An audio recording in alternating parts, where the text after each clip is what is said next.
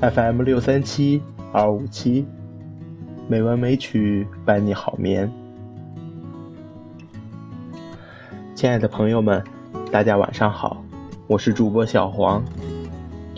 今天是二零一七年一月十六日，欢迎您如期来到《美文美曲》第八百二十期节目。今天我想与您分享的文章是《有风格的小偷》。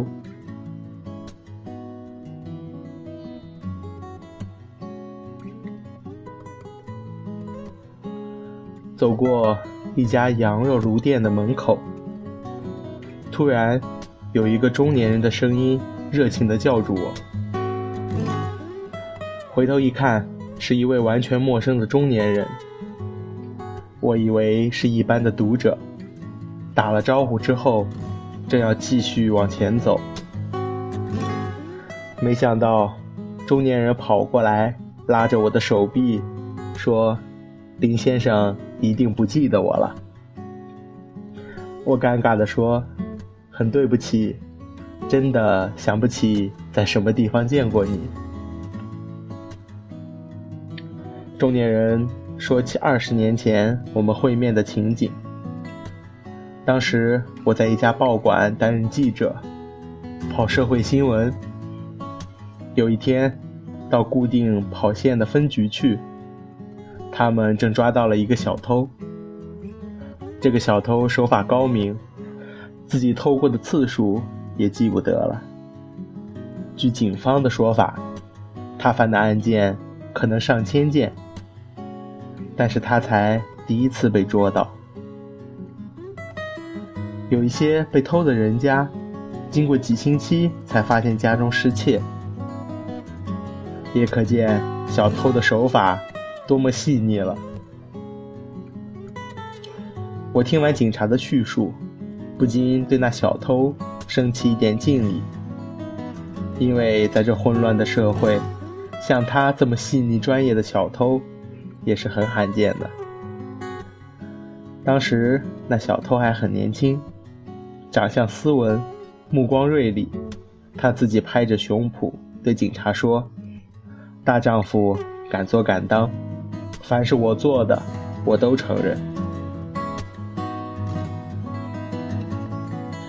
警方拿出一叠失窃案的照片给他指认，有几张他一看就说：“这是我做的，这正是我的风格。”有一些屋子被翻得凌乱的照片，他看了一眼就说：“这不是我做的，我的手法没有那么粗。”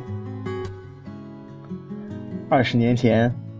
我刚当记者不久，面对了一个手法细腻、讲求风格的小偷，竟百感交集。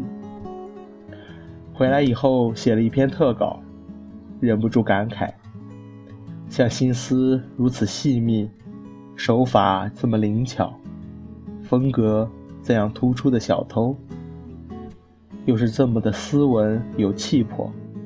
如果不做小偷，做任何一行。都会有成就吧。从时光里跌回来，那个小偷，正是我眼前的羊肉炉老板。他很诚挚的对我说：“林先生写的那篇特稿，打破了我的盲点，使我想演。为什么除了做小偷，我没有想过做正当的事呢？”在监狱蹲了几年，出来开了羊肉炉的小店，现在已经有几家分店了。林先生，哪一天来给我请客吃羊肉呀？我们在人群熙攘的街头握手告别，连我自己都感动了起来。没想到二十年前吴昕写的一篇报道，竟是一个青年。走向光明的所在，这使我对记者和作家的工作有了更深一层的思考。我们写的每一个字都是人格与风格的延伸，正如一个小偷偷东西的手法，也是他人格与风格的延伸。因此，每一次面对稿纸，怎么能不庄严戒慎呢？现在由我来为这个改邪归正的小偷写一个结局。像心思如此细密，手法这么灵巧，风格这样突出的小偷，又是这么斯文有气魄。现在改行卖羊肉炉，他做的羊肉炉一定是非常好吃的。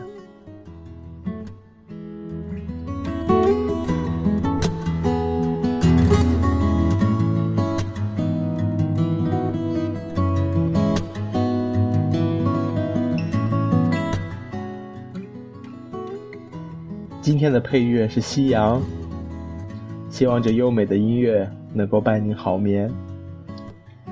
今天的节目就到这里了，感谢您的收听，亲爱的朋友们，大家晚安。